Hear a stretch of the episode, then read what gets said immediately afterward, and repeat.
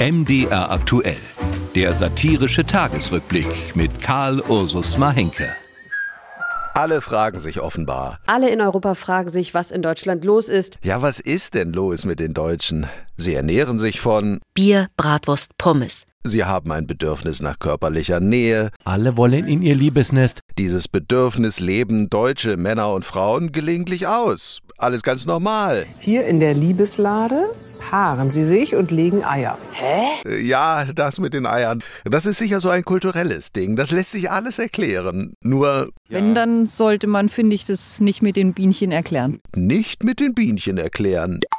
Damit beginnt etwas, wo andere zu einem Missverständnis neigen. Man muss nämlich wissen, die Deutschen verzieren alles, was sie sagen, mit fundamentaler Kritik. Also momentan wird viel heiße Luft geredet. Bienchen und Blümchen, Mann und Frau, das kann so nicht stehen bleiben. Schon deshalb nicht, weil die Deutschen von den Angelsachsen gelernt haben, Gender sei eine multipolar fluide soziokulturelle Konstruktion, Begründung, das hätten schon französische Philosophen behauptet. Da steckt dann vielleicht auch ein bisschen Klugscheißerwissen jetzt dahinter. Stimmt. Wendet sich der Ratsuchende hier jetzt von den Klugscheißern ab und beugt sich der Wissenschaft, der ja eine gewisse Kompetenz zugebilligt wird, spätestens seit sie Belege für die Tatsache des unabwendbar globalen Hitzetodes heranschafft. Wendet man sich jetzt also vertrauensvoll der Wissenschaft zu, dann stellt sich heraus, man kann trotz aller Genderei genetisch zwischen Mann und Frau unterscheiden anhand einer simplen Haarprobe. Die Locke ist von einer Frau und damit war klar, das kann eben nicht Beethoven sein. Aber nur weil die Frau nicht Beethoven gewesen ist, heißt das heute noch lange nicht, dass Beethoven ein Mann war.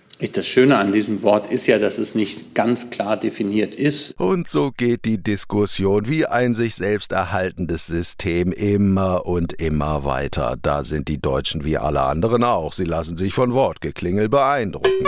Ich muss sagen, ich bin wirklich äh, stinksauer. Ist der Ärger erstmal verraucht, dann zeigt sich, die Deutschen haben ihr Herz am rechten Fleck. Sie sind vielleicht die einzigen in Europa, denen beispielsweise das Schicksal von Fußballschiedsrichtern sehr nahe geht. Die Schiedsrichter unter der Treppe rausholen an den Esstisch des Fußballs. Das ist ein wahrlich ehrenwertes Vorhaben.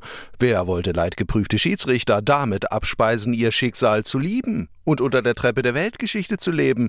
Nein, nicht mit den guten Deutschen, die sich so gern von politischen Maßnahmen zu Tränen rühren lassen. Es ist eines der hoffnungsvollsten Zeichenerklärungen, die eine Regierung in den letzten Jahren gemacht hat. Ich jedenfalls kann Tränen in die Augen bekommen, dass eine Regierung das Ruder so rumreißt.